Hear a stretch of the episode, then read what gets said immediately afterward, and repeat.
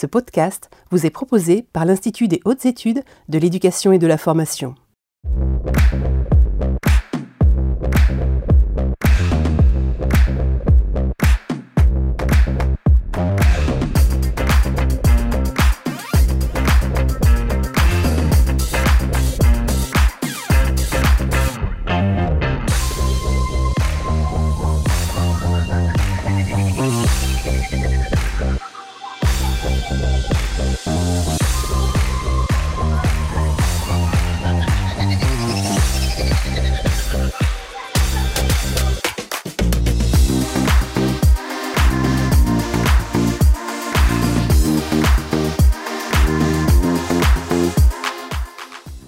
Monsieur, bonsoir. Nous sommes le mardi 7 septembre et sommes très heureux de vous retrouver ici dans les locaux de l'Institut des hautes études de l'éducation et de la formation pour lancer la saison 2021-2022 des mardis de l'IH2EF. Nous espérons que vous avez passé un bel été et vous proposons pour ce premier épisode de nous intéresser aux raisons et aux manières de devenir personnel d'encadrement.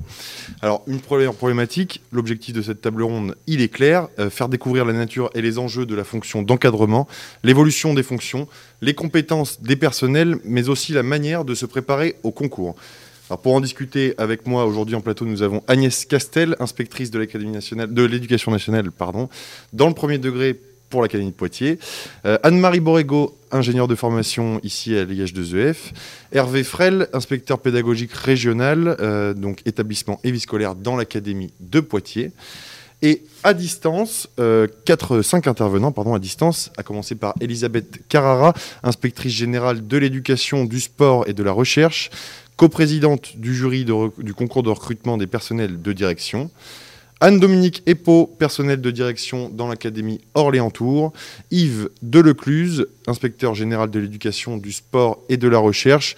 Par ailleurs, coprésident du jury du concours de recrutement des personnels de direction. Pierre Seban, expert de haut niveau auprès de la mission de la politique de l'encadrement supérieur. Et enfin, Alain Procard, personnel de direction dans l'Académie d'Amiens. Bien, bonsoir à tous. Euh, je vous propose d'aborder notre sujet du jour en trois parties. Le premier concernera les enjeux de la fonction d'encadrement. Euh, le second, les témoignages sur la nature de la fonction d'encadrement. Et enfin, euh, nous nous intéresserons à la manière de devenir cadre de l'éducation nationale. en avant-propos, peut-être Anne-Marie Borrego, pourquoi cette programmation en ce début de saison? Bah, D'abord, je, pourrais dire que c'est une question intéressante pour le système éducatif dans sa globalité. Ensuite, sur le mode de, l'humour, nous sommes en début d'année scolaire et euh, pour certains personnels, c'est peut-être l'occasion de se demander euh, s'ils ne pourraient pas ou s'ils ne pourraient pas envisager euh, d'épouser une autre carrière et exercer d'autres fonctions dans le ministère de l'Éducation nationale.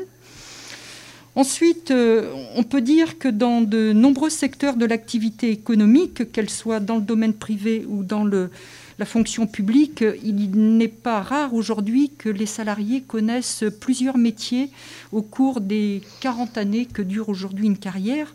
Et donc, il est tout à fait naturel que les personnels de l'éducation nationale puissent se questionner eux-mêmes sur les carrières qu'ils pourraient exercer tout au long euh, de leur vie active. Et puis enfin, dernière raison, euh, les personnels d'encadrement sont au cœur de nos problématiques euh, à l'IH2EF. Nous les accompagnons tout au long de leur carrière et c'est donc bien normal que nous nous posions aujourd'hui cette question du devenir comment devenir personnel d'encadrement. Mmh. Et on va tenter d'y répondre aujourd'hui. Merci Anne-Marie Borrego. Avant de nous intéresser à notre première partie, je vous rappelle que vous pouvez réagir à cette émission euh, tout au long de l'heure qui vient. Pour cela, vous vous rendez sur la plateforme Mentimeter avec le code qui s'affiche juste en bas de votre écran. Vous réagissez également sur Twitter avec le hashtag DirectIH2EF. Posez vos questions à nos intervenants du jour, on y répondra en fin d'émission. Bien, donc la première partie concerne les enjeux de la fonction d'encadrement. Le Grenelle de l'éducation a permis une réflexion de fond en matière de ressources humaines. Il en découle 12 propositions. Chacune évoque la reconnaissance, l'évolution des parcours, l'accompagnement tout au long de la carrière, l'évolution euh, des compétences également, et l'une d'elles évoque une gestion des personnels au plus près de chaque agent.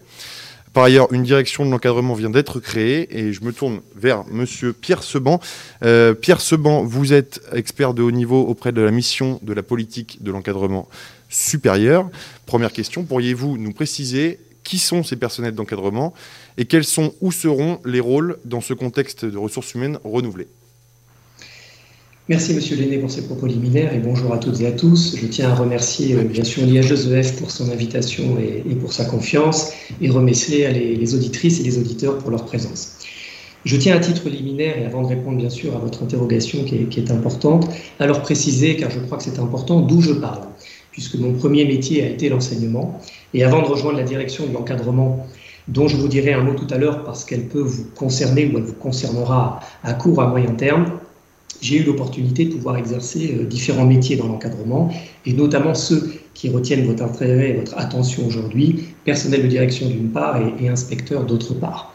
Et, je tiens d'emblée euh, à vous encourager dans le choix de ces métiers euh, que j'estime engageants, stimulants et je crois synonymes d'un développement professionnel authentique. Vous l'avez souligné, Monsieur Lenné, dans, dans, votre question inaugurale, il y a eu un Grenelle de l'éducation je ne reviens pas ici sur euh, le détail des 12 engagements euh, annoncés par le ministre au printemps dernier, mais comme vous le savez sans doute, les réflexions et les travaux qui ont structuré le Grenelle ont concerné l'ensemble des personnels de l'éducation nationale et à ce titre, les cadres qui nous et qui vous intéressent plus spécifiquement aujourd'hui.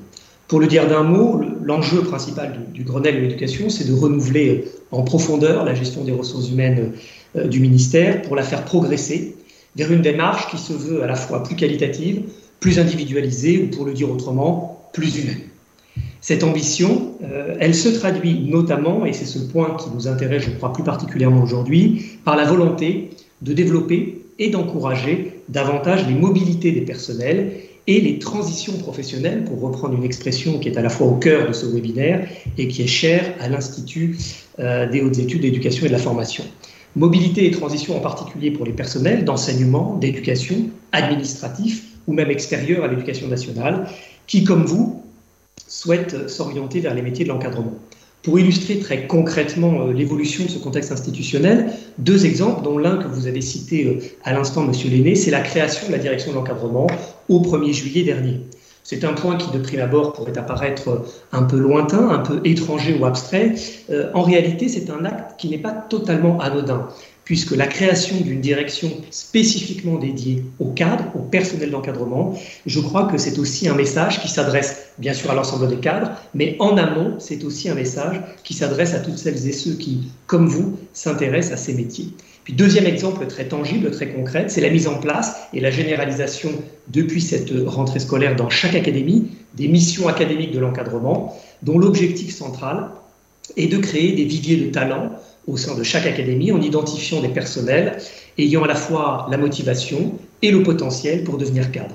Parmi les personnels qui sont repérés, identifiés, accompagnés, il y a bien sûr des personnels d'enseignement, d'éducation, des personnels administratifs, qui bénéficient d'un accompagnement que je qualifierais de, personnalisé ou de sur-mesure, sous le biais euh, d'entretiens individualisés, euh, de tutorat, de stages d'immersion ou encore de, de coaching. Donc, vous l'avez compris, le contexte institutionnel, il se veut plus favorable aux mobilités des personnels, en particulier vers les métiers de l'encadrement. Mais euh, comme le laisse présupposer l'intitulé même de ce séminaire, devenir personnel d'encadrement, c'est qu'on ne naît pas cadre, on le devient. Dès lors, euh, l'IH2EF nous invite, je crois, collectivement ce soir à nous poser au moins une double interrogation. La première, c'est pourquoi devenir cadre? La seconde, c'est comment devenir cadre?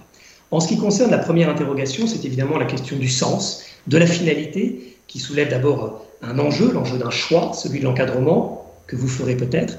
Et ce choix comporte assurément une dimension, je dirais, subjective, je veux dire par là personnelle, individuelle, mais pour autant, il m'apparaît possible d'éclairer ou d'objectiver les raisons de ce choix, autrement dit les causes qui peuvent le motiver.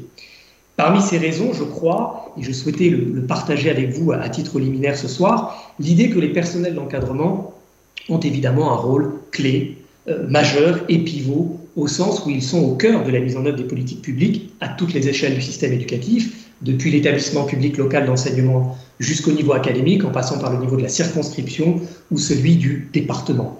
Pour être plus précis, je dirais que les cadres euh, sont les chevilles ouvrières du pilotage du système éducatif. Mais il faut préciser d'emblée ce qu'on entend ici par pilotage, parce que c'est un concept qui est parfois euh, un peu galvaudé. Passer d'un système administré à un système authentiquement piloté, voilà, je crois, le geste propre de l'encadrement, Ce que je veux dire par là, c'est que le cadre, c'est peut-être moins celui qui donne des ordres, si vous me permettez l'expression, même si on verra que l'encadrement est forcément solidaire d'un univers hiérarchique, que celui qui réussit à convaincre, et je dis bien ici convaincre et non pas seulement euh, persuader. Pour le formuler autrement, je dirais volontiers que, les cadres sont les vecteurs du sens, dans la double acception que peut revêtir ce terme, la signification d'une part, pourquoi on fait ce que l'on fait.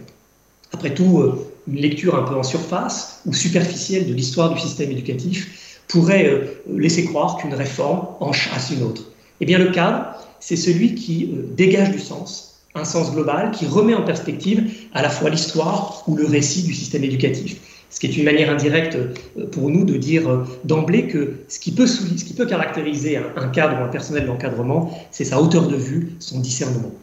Et puis je le disais, deuxième signification, c'est la direction. Où va-t-on?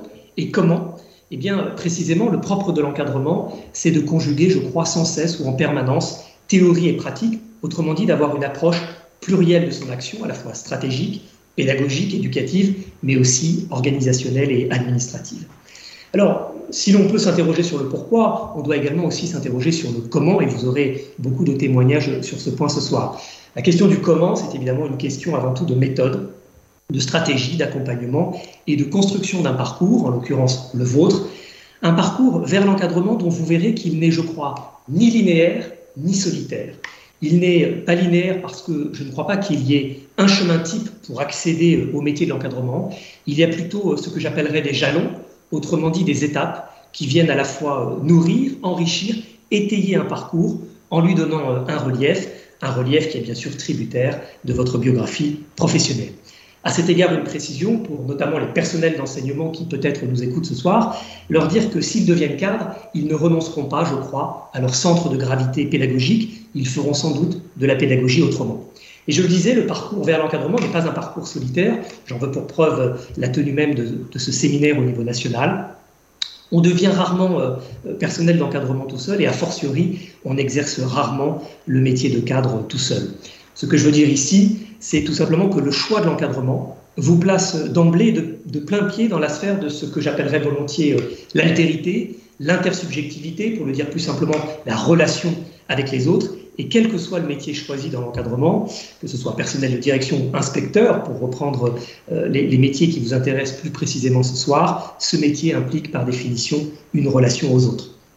On pourrait nous objecter que c'est évidemment vrai des autres fonctions au sein du système éducatif. Hein. Lorsqu'on est euh, personnel d'enseignement, conseiller principal d'éducation, on fait évidemment partie, on est au cœur d'un collectif pédagogique éducatif. Mais vous comprenez euh, évidemment que le positionnement au sein de ce collectif, quand on est cadre, n'est pas tout à fait le même. Et devenir cadre implique précisément de s'interroger sur ce changement de posture. Pour le formuler autrement, comment être avec et parmi les autres quand on est cadre et pas simplement au-dessus des autres. L'encadrement, je le disais tout à l'heure, a pour corollaire un univers hiérarchique qui est indispensable à son bon fonctionnement, mais ce n'est pas pour autant que la relation aux autres dans l'encadrement doit se comprendre de manière purement verticale. Vous aurez bien sûr sans doute à faire preuve d'autorité, à faire autorité même, mais encadrer, c'est moins prendre le pouvoir, je crois, qu'incarner l'autorité à l'appui d'une part d'une expertise reconnue, et d'un socle de valeurs irréductibles. Parmi ces valeurs, le sens de l'intérêt général, la loyauté, l'exemplarité, la bienveillance, mais ma liste n'est évidemment pas euh, ici euh, exhaustive. Quelle que soit votre place dans la gouvernance ou dans le pilotage du système éducatif, si vous faites le choix de l'encadrement, vous aurez bien sûr à prendre des responsabilités, à décider même, c'est consubstantiel aux missions d'un cadre, mais vous aurez aussi et surtout, je crois, à écouter, à rassurer, à conseiller et à encourager. Je vous remercie pour votre attention. Merci beaucoup Pierre Seban euh, pour cette introduction sur les enjeux de la fonction d'encadrement. Alors il est clair que les directions d'établissement jouent un rôle particulier dans cette gestion de proximité. Elles sont en contact quotidien de tous les partenaires du système éducatif et de nombreux personnels, dont les enseignants. Elisabeth Carrara, vous êtes euh, inspectrice générale de l'éducation, du sport et de la recherche. Vous co-présidez également le jury du concours de recrutement des personnels de direction. Pourriez-vous nous dire qui sont ces personnels, quelles sont leurs missions dans ce contexte et comment ils sont accompagnés dans l'exercice de leurs fonctions? Oui, bien sûr. Je vous remercie. Bonjour à tous et je suis, comme Pierre Seban, très honorée de participer à ce, à ce webinaire. Alors, euh, qui sont-ils ces personnels de direction? Je vais élargir un petit peu en parlant des personnels de direction et des inspecteurs. Donc, vous avez souligné le rôle important dans la GRH de proximité. Effectivement, les personnels de direction et les inspecteurs sont souvent le premier interlocuteur d'une personne qui s'interroge sur son évolution professionnelle et éventuellement sur la possibilité d'accéder à un poste d'encadrement. Je dirais que cette démarche est une démarche tout à fait essentielle parce que échanger avec les professionnels, eh bien, c'est un bon moyen de mettre en correspondance, de donner sens à ce que sont les missions, les mettre en correspondance avec les missions telles qu'elles sont définies dans les textes, telles qu'elles se mettent en œuvre dans la réalité. Alors, vous, vous m'interrogez sur qui sont ces, ces, personnels de direction, ces inspecteurs. Alors, Pierre Seban l'a souligné, hein, dans l'immense l'immense majorité d'entre eux sont d'anciens professeurs, d'anciens CPE, d'anciens psychologues de l'éducation nationale. Ils sont essentiellement issus des concours de recrutement, même si quelques-uns sont notamment parmi les adjoints ou les inspecteurs sont des faisans fonction, des chargés de, des de mission. Pour devenir inspecteur ou chef d'établissement, Pierre Seban l'a souligné, le, chemin n'est pas forcément linéaire. Alors, je voulais souligner de, ce point de vue que, par exemple, pour la session 2021, près d'un quart des lauréats du concours de recrutement des personnels de direction sont issus du premier degré. Donc, vous voyez, on a construit sa carrière dans le premier degré à un moment, on s'interroge et on va s'orienter vers le second degré. À l'inverse, lorsqu'on regarde le recrutement des IEN, premier degré, il y a un nombre non négligeable d'entre eux sont issus du second degré. Donc ça, je crois que c'est un petit peu le, signe de la, des mobilités possibles au sein de notre système éducatif. Cette diversité est une richesse, hein, elle favorise sur le terrain une meilleure appréhension des questions euh, éducatives. Alors, vous m'interrogez également sur les, missions de ces personnels d'éducation.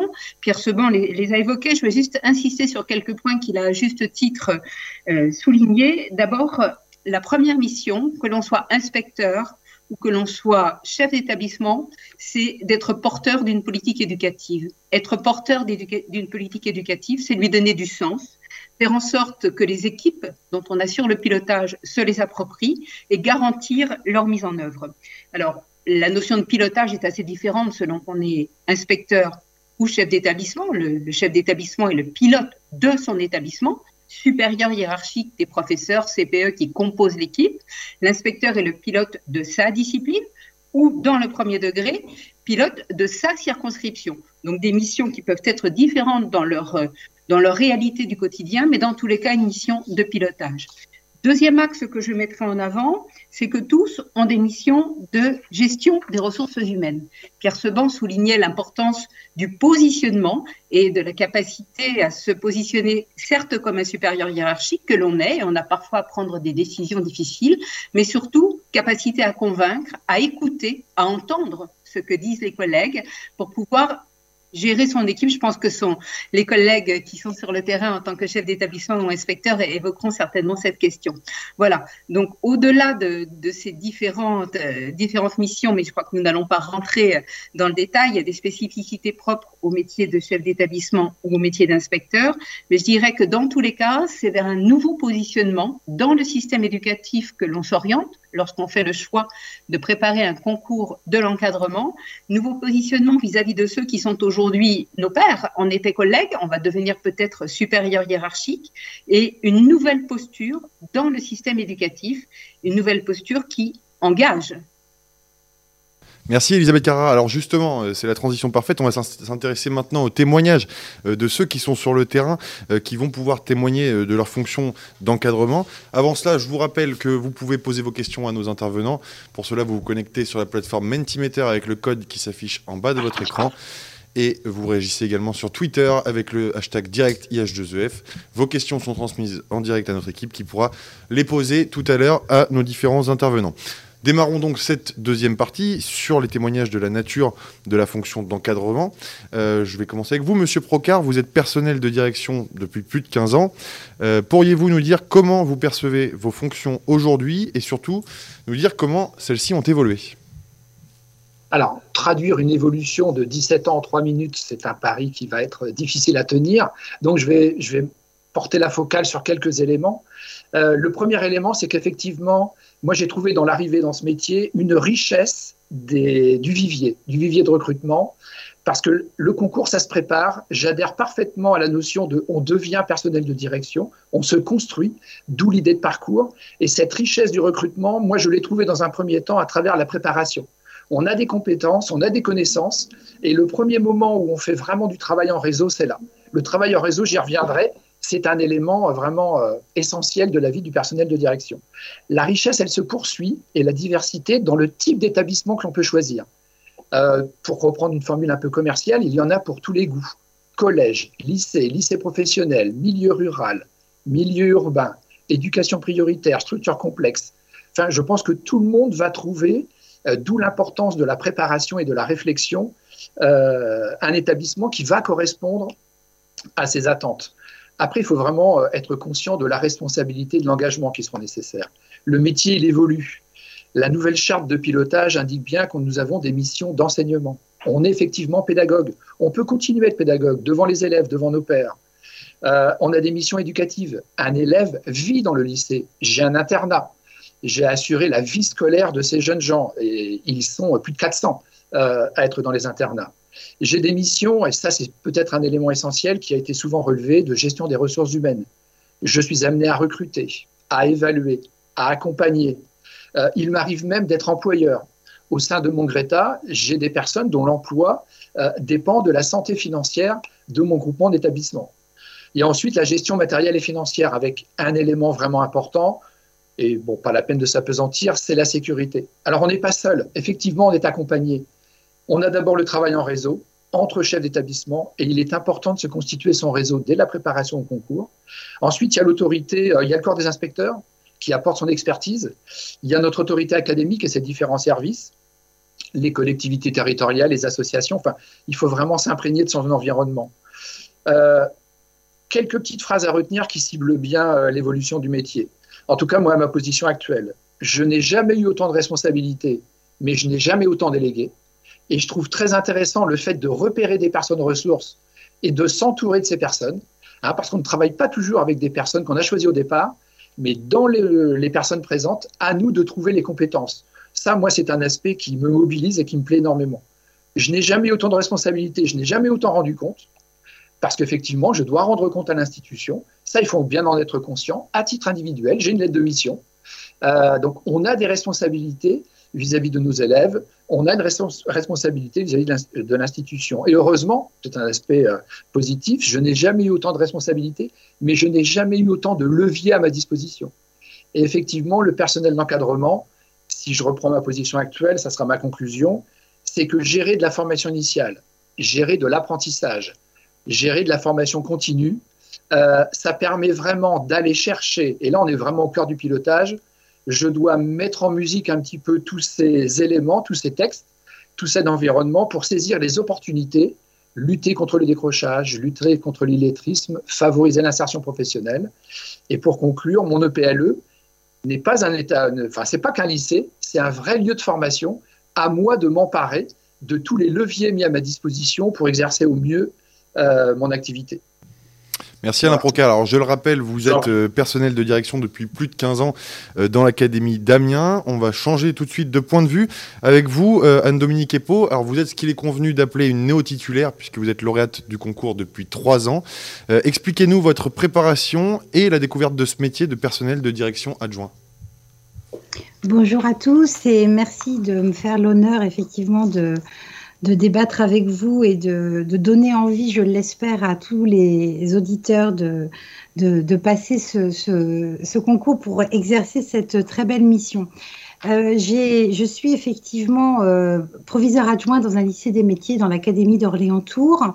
Euh, donc, je, pensais travailler au départ pour, pour servir, pour servir dans une institution, je ne savais pas encore laquelle, et c'est en devenant conseiller principal d'éducation il y a un peu plus de 20 ans que je, que je suis rentrée dans cette, dans cette grande institution qu'est l'éducation nationale, avec un goût de la pédagogie qui s'est développé au fur et à mesure.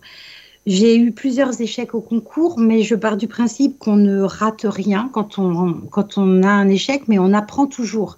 Et effectivement, après ces, plusieurs, ces, plusieurs, ces, après ces différents échecs, j'ai effectivement pris conscience que je devais peut-être éprouver mon projet et que le moment n'était peut-être pas venu pour moi d'exercer ces fonctions. Donc ça a été un, ensemble d'expériences très formatrices euh, qui m'ont finalement amené à demander à, être, à faire fonction que j'ai fait pendant trois ans auprès de chefs d'établissement qui ont été très modélisants, qui étaient des, pilotes euh, aguerris, euh, avec une capacité d'analyse, de réflexion, et qui m'ont renvoyé beaucoup des qualités que je pouvais avoir et de ce que je pouvais mettre en œuvre donc pour, euh, pour travailler à, réussir, à réussir à rentrer dans la fonction d'encadrement.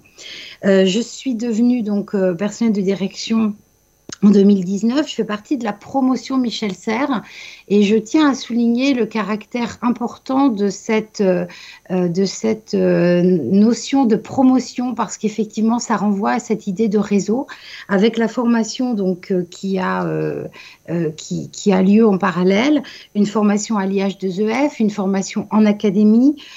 qui provoque une très grande émulation intellectuelle, une, un vrai sens de la, de la réflexion et, et une vraie capacité à réfléchir sur euh, sur son travail. Euh, les fonctions les plus ingrates, je trouve, dans ce, dans ce métier, prennent du sens lorsqu'on leur en donne. Je prends un exemple. Euh, tous les adjoints passent de longues semaines d'été à préparer les emplois du temps. Eh bien, moi, je me dis que je mets en place la politique éducative de l'établissement et que je rends possible des choix éducatifs et des choix pédagogiques qui ont été faits et qui ont été préparés tout au long de l'année. Donc, il y a vraiment j'ai vraiment le sentiment aujourd'hui d'œuvrer à la réussite des élèves. J'ai vraiment le sentiment d'être à ma place, euh, de disposer effectivement d'une certaine marge de manœuvre et puis de, vraiment de, de, travailler en équipe au sein d'une seule et même école euh, qui répond donc à, à un certain nombre d'aspirations. Voilà. Merci Anne-Dominique Epo pour euh, ce témoignage euh, très sincère. Merci vraiment. On va revenir en plateau pour clore euh, ben, cette partie de témoignage. Alors cette fois-ci, je vais me tourner vers vous. Agnès Castel, vous êtes inspectrice dans le premier degré dans l'Académie de Poitiers. les inspecteurs du premier degré et du second degré sont des acteurs tout aussi importants dans l'accompagnement des carrières des personnels enseignants. que pourriez-vous nous dire de votre rôle, de vos fonctions et de leurs évolutions? Tout d'abord, bonsoir à, à toutes, bonsoir à tous. Euh, effectivement, le métier d'inspecteur, d'inspectrice de l'éducation nationale, c'est un métier passionnant. Et, je commence par ce terme-là que je choisis parce que je crois qu'il faut être absolument passionné pour exercer ces missions, mais aussi très structuré et persévérant parce qu'il faut pouvoir embrasser l'ampleur euh, des missions qui nous sont confiées et des responsabilités qui nous incombent. C'est un métier, comme l'ont évoqué mes, mes collègues chefs d'établissement, qui est extrêmement varié et très dense et qui nécessite une grande disponibilité. Euh, il y a parfois une, légère incompréhension quand on se projette dans ces fonctions en s'arrêtant sur le nom de, notre métier, qui est celui d'inspectrice ou d'inspecteur. L'inspection, finalement, c'est une petite partie euh, de nos missions. Je pense qu'aujourd'hui, comme l'ont souligné aussi mes collègues chefs d'établissement, il vaut mieux parler de gestion des ressources humaines. Certes, nous inspectons, mais de plus en plus, nous accompagnons, nous repérons les difficultés pour aider ces personnels, nous favorisons aussi les évolutions de parcours, les transitions professionnelles en essayant de repérer les potentiels. Et tout cela passe par de la formation dont nous avons aussi la responsabilité. Il y a beaucoup de pédagogie dans nos métiers euh, d'inspecteur ou d'inspectrice de circonscription, de la andragogie aussi pour porter la parole institutionnelle au service de la réussite de tous les élèves et pour permettre le développement et l'épanouissement professionnel des professeurs des écoles.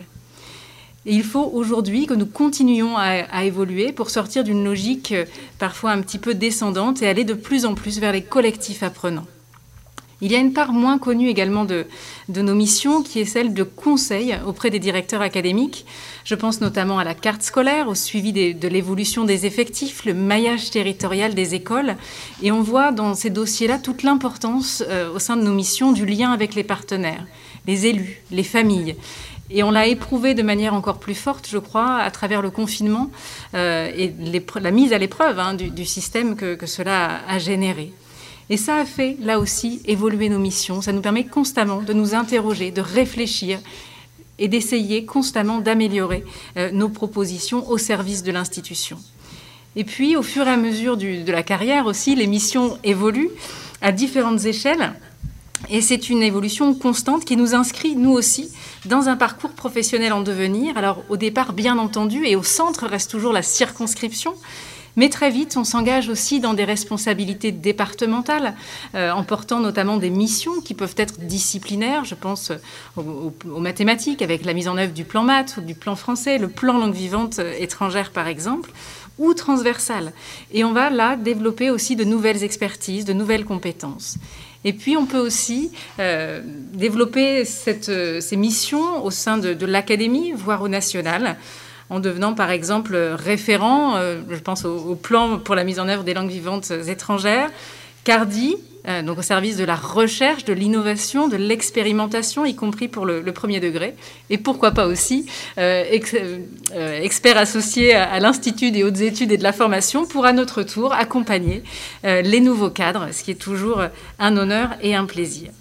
Ce que j'apprécie particulièrement et qui a toute sa place dans les évolutions de ma manière, en tout cas, d'exercer mon métier, c'est l'inscription dans un collectif, un collectif en mouvement au sein de l'équipe de circonscription, mais aussi au sein de mes collègues, inspecteurs, inspectrices, personnels de l'encadrement du second degré, dans lesquels euh, ces collectifs, nous partageons coopération, collaboration, toujours au service des valeurs de la République, avec la même éthique et le même souhait de porter haut les valeurs de l'école de la République. Parce que nous voulons tous agir, je crois, pour les élèves, mais aussi pour les personnels, pour les partenaires et les usagers, en essayant de rendre possible tout ce que notre école promet et doit aussi euh, aux citoyens français. Et puis je crois que pour euh, incarner ces, fonctions, il faut avoir constamment envie d'apprendre, de continuer toujours à se former, de continuer son parcours, de rester apprenant. Et c'est pour ça aussi que, que j'insiste sur le fait qu'il n'y a pas de parcours type pour devenir inspecteur ou inspectrice de l'éducation nationale. Il n'y a pas d'âge. C'est une question, je crois, avant tout de motivation, d'engagement et de préparation. Euh, merci beaucoup en tout cas Agnès Castel pour euh, ce témoignage. Euh, merci également à Anne-Dominique Epo et Alain Procard pour bah, ces trois témoignages aussi sincères que complémentaires qui permettent de à coup sûr voilà, de, de, vous apporter peut-être des réponses à vos questions. Et si vous en avez d'autres, des questions, bah, c'est peut-être le moment de les poser en vous connectant sur la plateforme Mentimeter. Le code s'affiche juste en bas de votre écran. Et vous pouvez également réagir sur Twitter avec le hashtag direct IH2EF. Euh, je vous propose maintenant de passer à notre troisième partie euh, sur la thématique comment devenir cadre de l'éducation nationale. Euh, je vais me tourner désormais vers Yves Delecluse, donc en visioconférence, et inspecteur général de l'éducation, du sport et de la recherche, par ailleurs coprésident du jury du concours de recrutement des personnels de direction. Euh, alors Yves Delecluse, on, vous excuse et on comprend votre problème de voix euh, que vous nous avez annoncé tout à l'heure, donc on va bien tendre l'oreille. Première question peut-être, euh, présentez-nous un petit peu la nature des épreuves du concours, la nature de la préparation. Oui, merci à vous, merci de me donner la parole, merci d'être avec vous. Et puis, déjà, beaucoup de choses ont été dites euh, par travers les témoignages des uns et des autres, la présentation de Pierre Seban et de ma collègue Elisabeth, je crois qu'il y a déjà beaucoup de réponses. Euh, il m'appartient de vous parler euh, du recrutement dans le dur. Devenir un personnel d'encadrement dans l'éducation nationale, c'est d'abord passer un concours, un concours interne, qui sera des euh, dont l'expérience est avérée, l'expérience sera déjà reconnue et quelque part ont en eux euh, le, germe, euh, le potentiel pour devenir euh, ces personnels d'encadrement dont nous avons besoin et qui vont s'ouvrir à des fonctions, des métiers riches, passionnants, diversifiés, tels que les personnes qui viennent de témoigner les ont décrits. Donc un, concours interne qui va être l'occasion d'une démarche de réflexion, de réflexion personnelle et de travail personnel. Euh, les concours de recrutement euh, sont des concours exigeants, des concours sélectifs. Euh, l'éducation, l'État qui recrute va confier à ces personnes des responsabilités, des missions, la, responsabilité de conduire des actions, de garantir le bon fonctionnement d'unités d'enseignement, de territoires d'éducation, de territoires qui sont tout aussi variés, qui sont confrontés à des difficultés, qui sont confrontés à des enjeux différents. Il faut donc, euh, à travers ces concours de recrutement, sécuriser euh, les personnes qui vont pouvoir euh, s'engager dans ces parcours. Pour autant, l'une des, des intervenantes l'a dit, il n'y a pas de profil type, il n'y a pas d'âge pour passer ces concours. Petit exemple, pour le concours des personnels de direction, l'ensemble des métiers présents dans l'éducation nationale sont présentés dans la liste des DOREA, tant du côté des personnels enseignants que des personnels avec des métiers d'éducation issus de l'administration des métiers de la gestion. Et M. Brocard est un très très débronne, excellente démonstration. Donc, pas de restriction de ce côté-là, et de même, il n'y a pas d'âge pour s'engager dans ces métiers. Certes, l'expérience est importante, certes, le recul sera nécessaire, mais personnel de direction, cette année, par exemple, le plus jeune lauréat avait 25 ans, et le plus ancien, c'est-à-dire le plus vieux, avait 60 ans. Une tranche d'âge très large qui veut dire que derrière, bien évidemment, il y a une diversité de parcours, d'expérience, de, de, volonté de s'engager. Et c'est cette richesse, cette diversité qui permettre euh, au concours de donner euh, toute sa puissance et toute sa richesse. Euh, comme souligné précédemment, le concours demande avant tout de conduire une réflexion, une réflexion personnelle sur son parcours, sur ce que pourrait être euh, l'avenir de son parcours, euh, sur ce que l'on peut apporter effectivement au projet éducatif, au projet euh, d'éducation. c'est une nouvelle étape pour sa carrière. Pour beaucoup, c'est une deuxième carrière. Pour certains, ce sera une troisième, voire une quatrième carrière. tout est envisageable au regard de l'âge qu'on aura déjà au moment de s'engager sur ce concours. Euh, il faut réfléchir effectivement euh, à ce que va représenter éventuellement le, gain du concours. Et j'allais dire un mot un petit peu clé, euh, s'engager euh, dans une carrière de direction, c'est réfléchir à sa disponibilité. enseignant, vous êtes disponible pour vos élèves. Conseiller principal d'éducation, vous êtes disponible un service de vie scolaire. Enseignant dans le premier degré, vous êtes engagé dans des équipes d'écoles qui sont effectivement de taille très variable. Euh, devenir cadre, c'est avoir peut-être une grande, euh, disponibilité en termes de temps, en termes euh, de, disponibilité de réflexion, en termes de multiplicité d'actions, pour pouvoir répondre effectivement à toutes les attentes du système. Cette disponibilité, elle peut peser très lourd dans l'engagement, parce qu'elle peut impacter sa vie personnelle, bien évidemment, sa vie privée, elle peut peut-être déstabiliser par rapport à ce qu'on avait comme représentation qualifiée euh, de l'éducation. Donc il faut réfléchir bien évidemment à tout cela, conduire une réflexion. Et j'allais revenir à mon point suivant. la clé de réussite à ces concours, c'est la préparation. Alors la préparation, elle se conduit bien évidemment seule euh, à travers un certain nombre de lectures, à travers un certain nombre d'observations, j'allais le dire, à travers une réflexion personnelle et rétrospective sur son propre métier euh, que l'on conduit depuis parfois quelques années mais aussi elle peut se conduire à travers les formations proposées dans les académies, au niveau national, proposées par l'IHEF.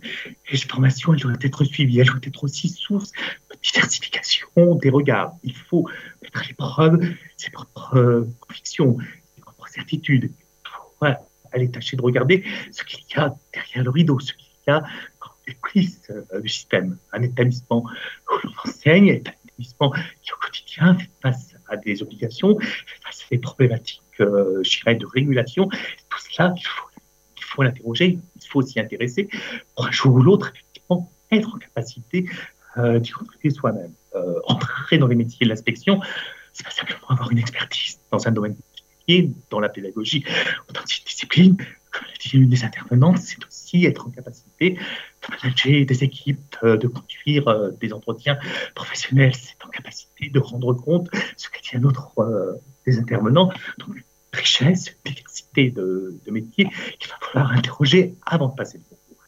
La préparation au concours, c'est tout ce temps de travail, de réflexion, d'acquisition de nouvelles connaissances, de nouveaux savoirs qui est primordial pour réussir le concours. Enfin, dernière euh, peut-être remarque par rapport effectivement à cette préparation et à cette réussite au concours.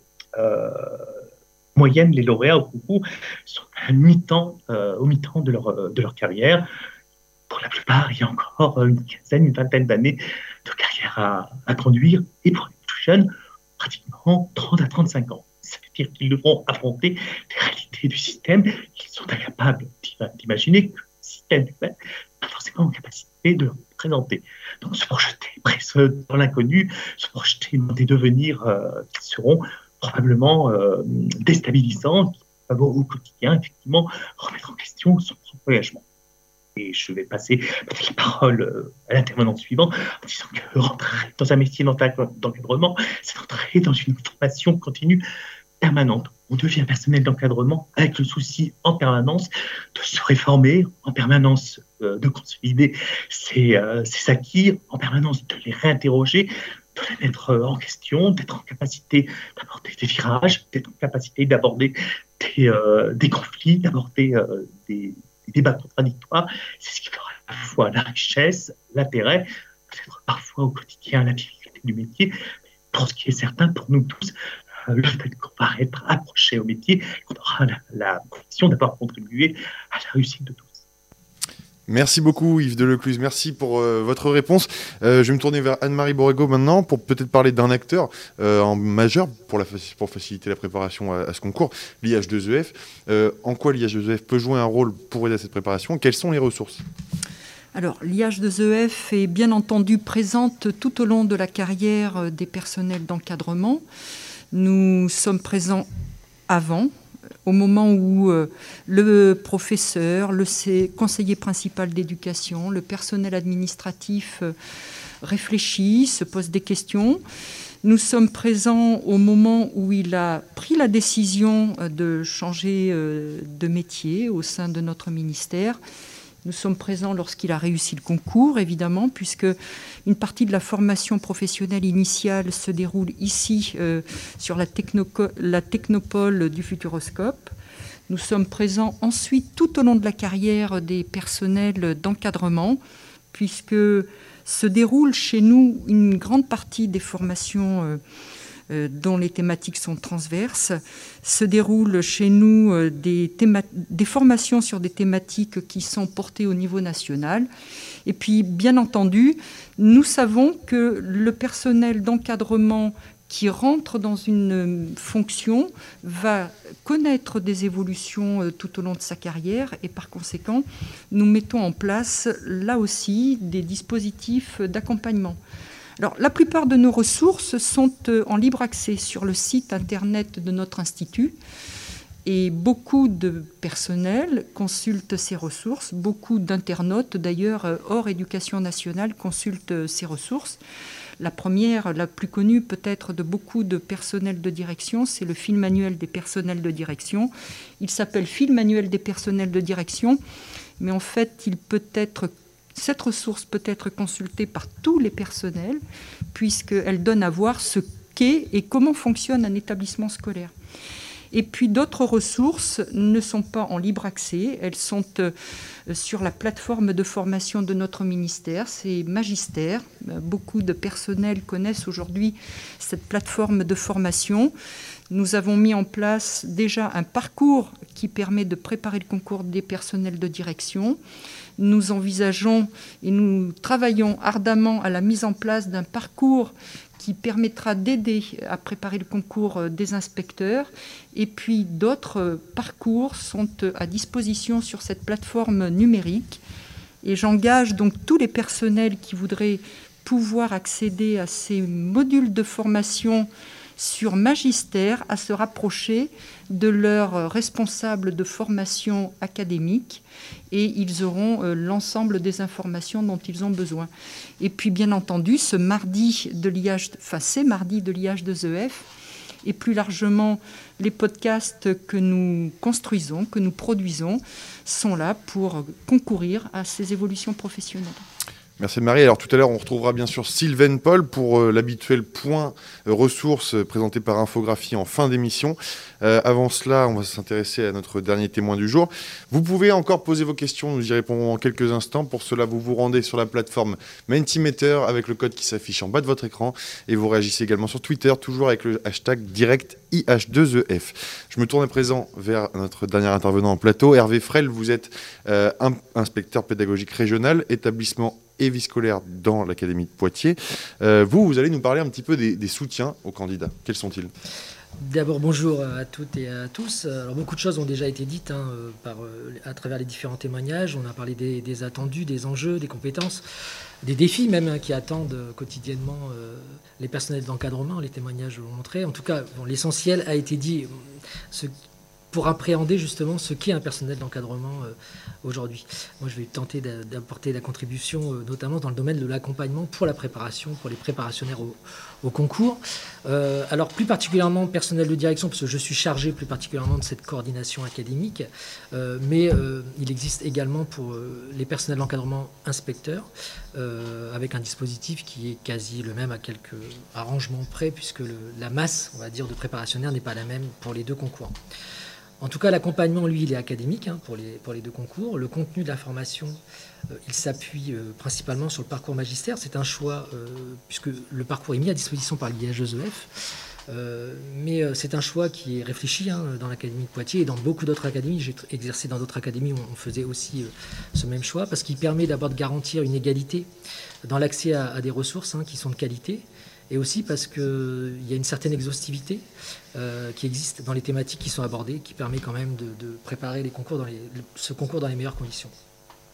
Alors le calendrier qui est fourni, c'est aussi un calendrier académique. Hein. on fait le choix, euh, même si euh, les préparationnaires sont répartis sur le territoire, pour le Poitiers sur les quatre départements, il existe une déclinaison départementale, mais les équipes sont académiques et se répartissent les départements.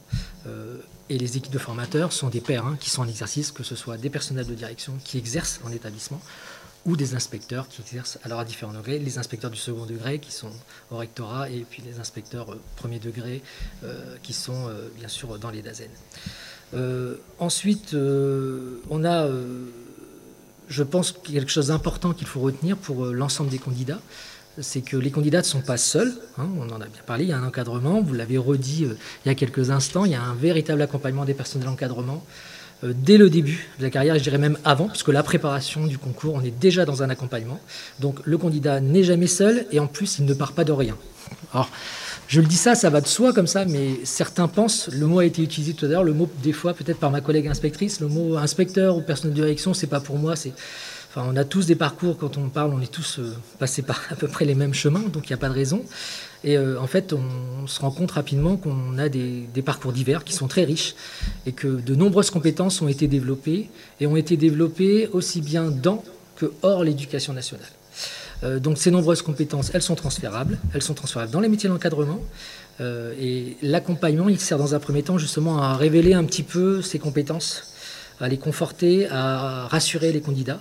C'est le rôle principal des formateurs et des équipes de, formateurs, c'est-à-dire cet accompagnement euh, et ce coaching, on va dire, euh, voilà, si je peux utiliser ce terme. En tout cas, ils s'appuient, les formateurs, sur leur expérience, leur expérience de terrain, euh, à travers les différentes thématiques du parcours magistère, voilà, pour, pour aborder la préparation et toutes les thématiques de préparation de ce concours.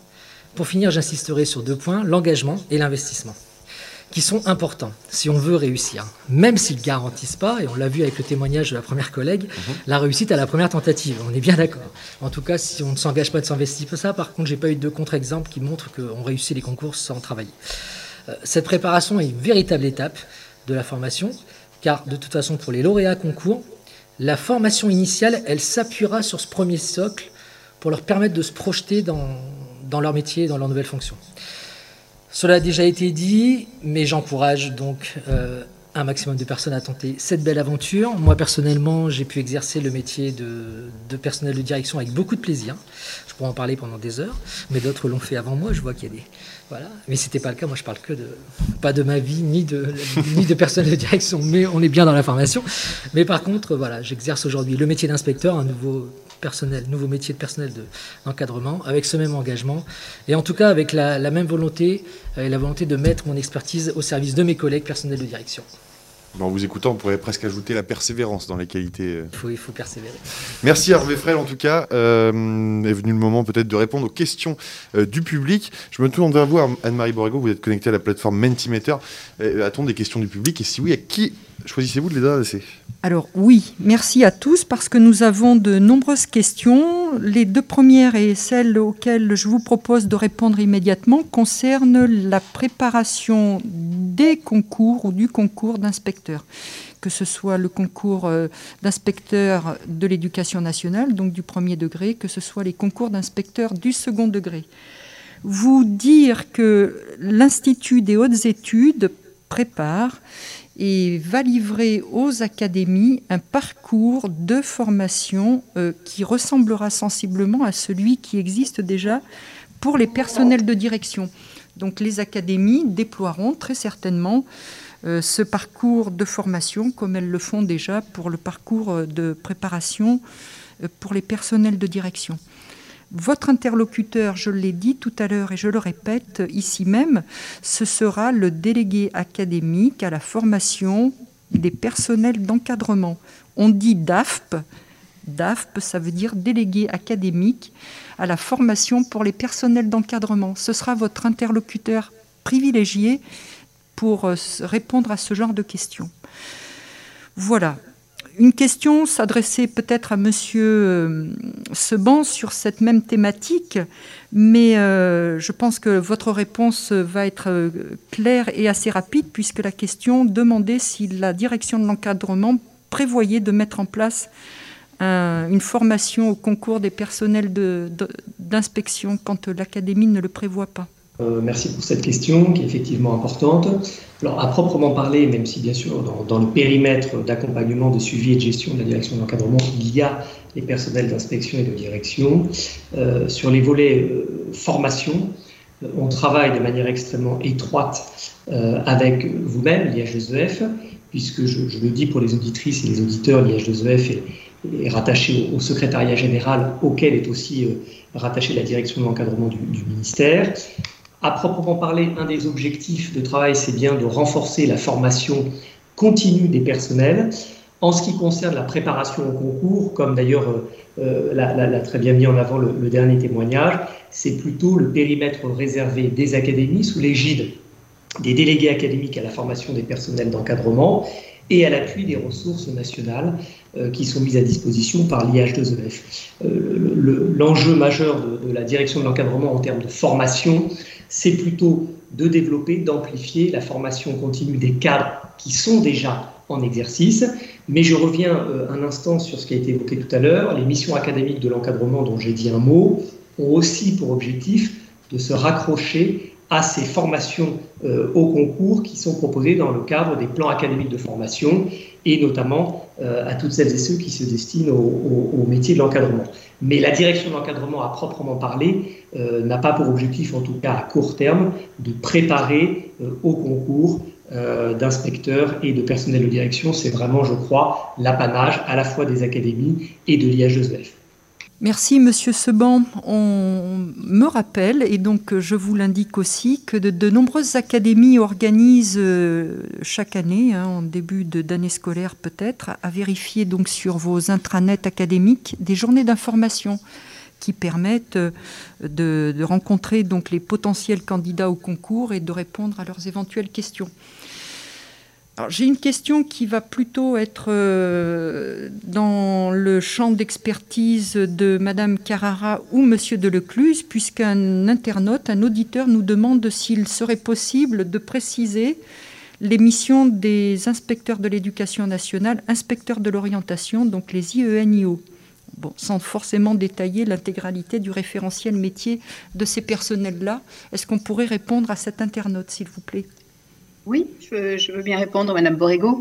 Donc, euh, sans rentrer dans le détail effectivement des référentiels métiers, peut-être pour souligner le, positionnement particulier des IENIO parmi les inspecteurs du second degré, puisque ce sont des inspecteurs qui ont une mission de conseiller euh, technique auprès des recteurs, puisqu'ils ont en charge l'information et l'orientation, et souvent toujours pratiquement affectés auprès d'un DAZEN. Donc c'est à la fois conseiller le DAZEN, procéder à certaines opérations qui sont liées aux affectations des élèves, à la procédure d'orientation, mais au-delà, c'est également porter toute la politique éducative en, matière d'orientation. Je pense par exemple à tout le travail qui est mené par les collègues autour de Parcoursup. Donc euh, voilà, un panel large. Ne pas oublier que les IENIO sont membres à part entière des collèges d'inspecteurs, qu'ils sont mobilisés par exemple sur des sujets comme le grand oral, pour aider les élèves à préparer la lettre de motivation, puisqu'ils relèvent de leur, prérogative d'animer le réseau des directeurs de centres d'information et d'orientation et des psy-EN des départements dont ils ont la responsabilité. Voilà, résumé en, quelques mots, mais je voulais insister sur les, deux aspects. On a parfois tendance à réduire le rôle des inspecteurs euh, IEN, IO à un volet un petit peu technique des opérations forcément nécessaires autour d'Affelnet ou, ou autres. C'est bien au-delà aussi une mission de pilotage des dossiers relatifs à l'information et à l'orientation. Les deux volets sont importants. Merci beaucoup, Madame Carrara. Euh, nous avons d'autres questions, beaucoup de, questions, et je tiens une nouvelle fois à vous en remercier. Je ne vais pas forcément les reposer euh, à nos intervenants parce qu'ils euh, ont déjà répondu partiellement à certaines d'entre elles. Par exemple, à la question quelles sont les qualités essentielles pour devenir personnel de direction Peut-être que de réécouter l'émission vous permettra de, répondre à cette question. Je vois une autre question qui concerne euh, les qualités qu'il faut avoir. Euh, est-ce qu'il faut avoir été formateur pour devenir personnel d'encadrement? Non, pas nécessairement. Hein. Nous avons mis en avant la diversité des parcours, donc euh, il n'est pas nécessaire d'avoir été formateur pour devenir personnel d'encadrement. Je pense que comme l'ont dit nos intervenants, c'est vraiment une question de motivation, une question de préparation et de clarification de ces attentes et, de ce que l'on va mettre au service du système éducatif. Voilà. Très bien, merci beaucoup Anne-Marie Borrego. Euh, je crois que vous vouliez peut-être finir aussi sur euh, la multiplicité des fonctions, peut-être insister là-dessus euh, oui, Nous le disions tout à l'heure, je pense que les intervenants de ce soir doivent permettre à chacun des auditeurs de se rendre compte de la multiplicité des profils des métiers de personnel d'encadrement.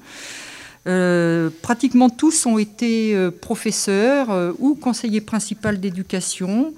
Euh, peut-être euh, certains ont-ils été des personnels administratifs et puis ils sont devenus chefs d'établissement, inspecteurs du premier degré, inspecteurs du second degré. Euh, Madame Carrara, Monsieur Delecluse, Monsieur Seban sont aujourd'hui dans d'autres fonctions, des fonctions de niveau national et d'envergure nationale, mais ils ont été inspecteurs, personnels de direction pour certains d'entre eux et peut-être professeurs effectivement euh, dans une vie euh, antérieure. Bon, on espère en tout cas que cette émission a peut-être suscité pardon, des vocations et répondu en tout cas à beaucoup d'interrogations. Vous pouvez continuer de réagir quand même sur la plateforme Mentimeter, continuer de poser vos questions, on vous y apportera des réponses. Pour cela, vous rentrez le code qui s'affiche juste en bas de votre écran et vous réagissez jusqu'au prochain numéro sur Twitter avec le hashtag direct IH2EF. Alors, avant euh, de remercier l'ensemble de nos intervenants du jour, euh, je vous propose de découvrir euh, l'habituel point ressources qui vous est proposé par Sylvain Paul. Beaucoup d'informations pour vous présenter un petit peu ce que peut vous apporter l'IH2EF. Merci Marc-Antoine, je suis très heureuse de vous retrouver pour cette nouvelle saison des mardis de l'IH2EF, donc consacrée cette fois-ci à devenir personnel d'encadrement. Pas d'infographie cette année, mais euh, une sélection de ressources euh, directement consacrées au sujet. Une liste non exhaustive, bien entendu, des ressources qui seront mises à votre disposition. Allons tout de suite sur le site éducation.gouv, hein, sur euh, des pages consacrées donc au concours d'inspecteurs, premier et, second degré. Sur ces deux pages-là, vous allez retrouver toutes les modalités d'inscription au concours, le contenu des épreuves, et notamment, que ce soit pour l'un ou pour l'autre de ces concours, les euh, rapports de jury des années précédentes, et les textes de référence, bien entendu. Sur éducation.gouv, toujours, vous allez retrouver deux euh, rapports qui ont été euh, publiés en 2015 et 2016. Le premier, donc, sur le rôle et le positionnement des inspecteurs du second degré en académie, et le second sur le pilotage et le fonctionnement de la circonscription de premier degré. deux rapports que je vous invite à parcourir. Une revue, un numéro de la revue Administration et Éducation, publié par la FAE, donc consacré aux inspecteurs territoriaux, euh, médiateur du changement. Donc cette revue est parue en 2016 et est entièrement consacrée au métier d'inspecteur. Sur euh, le site de l'IFE, donc, euh, vous allez retrouver un dossier de veille paru en 2019 cette fois-ci, consacré au pilotage, donc les pilotes et le pilotage dans l'éducation. euh, tout le personnel d'encadrement et tous ceux qui ont la responsabilité de piloter un établissement ou une, une circonscription. Le 26 août est paru au bulletin officiel, au BO, donc la nouvelle charte des pratiques de pilotage des EPLE, donc à consulter bien entendu, un incontournable. Revenons sur éducation.gouv pour cette fois-ci les concours de recrutement de personnel de direction. Donc même chose que pour euh, celles consacrées aux inspecteurs, vous allez y retrouver euh, toutes les modalités d'inscription, le contenu des, épreuves et toujours les rapports de jury, donc euh, une mine à exploiter pour préparer le concours de la meilleure façon possible. Je vous invite également à parcourir le site de l'IH2EF hein, sur lequel vous allez retrouver quantité de ressources utile soit à la préparation des concours, soit à l'exercice de votre métier. Notamment le film manuel des personnels de direction avec euh, ses fiches classées par euh, thématique, ainsi que la nouveauté de l'année dernière, donc les podcasts dédiés chacun à une thématique en particulier. Sur le site de l'IH2EF toujours, bien, euh, vous retrouverez bien sûr la page des directs, donc les mardis de l'IH2EF, avec toutes les émissions qui ont été enregistrées et publiées l'année dernière, ainsi que leurs ressources associées. Passons maintenant à un parcours, un parcours magistère, donc euh, parcours euh, hybride, avec du présentiel et du distanciel, donc des activités pour se préparer au concours des personnels de direction. Passons maintenant à une publication incontournable de nos partenaires Canopé, les personnels de direction en EPLE, donc qui fait suite à la collection que vous connaissez sans doute des livres bleus, dans lequel vous allez retrouver ici toutes les informations utiles et nécessaires, soit à la préparation du concours, soit à l'exercice de votre métier en établissement. Suite au Grenelle de l'éducation, euh, chaque académie a publié sa feuille de route ressources humaines, donc feuille de route RH, que je vous ai compilée ici sur, euh, sur cette diapo, donc je vous invite à, consulter. Voilà pour euh, cette sélection de ressources, non exhaustive bien sûr. Toute cette sélection, vous allez la retrouver sur la page du replay de ce direct, donc d'ici 48 heures sur le site de l'IH2EF.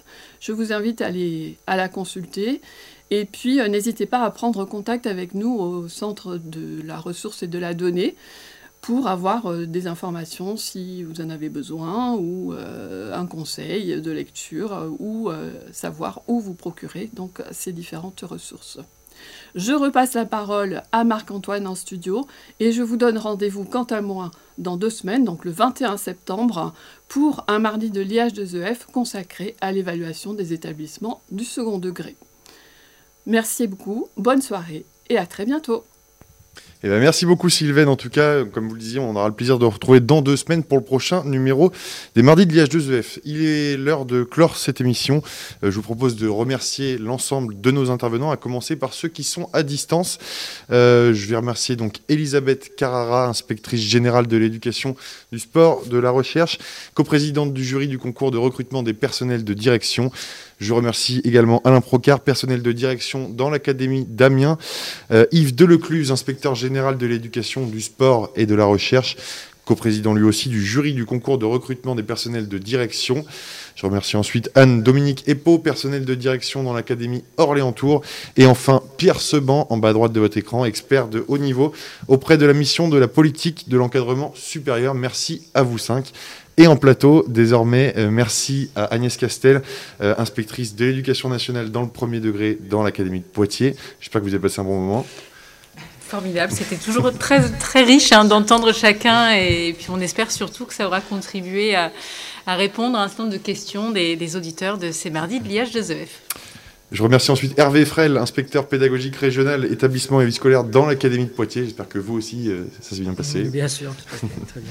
Et enfin, je remercie euh, particulièrement Anne-Marie Borgo. Merci pour avoir posé les questions également de nos internautes euh, qui nous suivent chaque semaine, chaque mois sur les mardis de l'IH2EF. Donc, je rappelle que vous êtes ingénieur de formation à l'IH2EF.